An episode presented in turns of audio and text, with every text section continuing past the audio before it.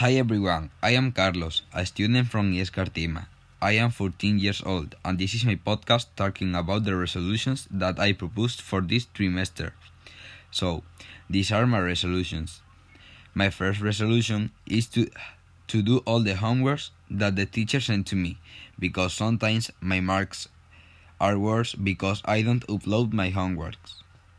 I also want to take more notes to know what I have to study or also to do my homework right by looking at my notes when I don't know how to do it. Studying a lot to do to do the exams better than I can and get a great mark. And these are my, all my resolutions, but of course I want to improve some things like my level in math or in physics and chemistry. So, thank you for listening to my podcast. I hope you like it.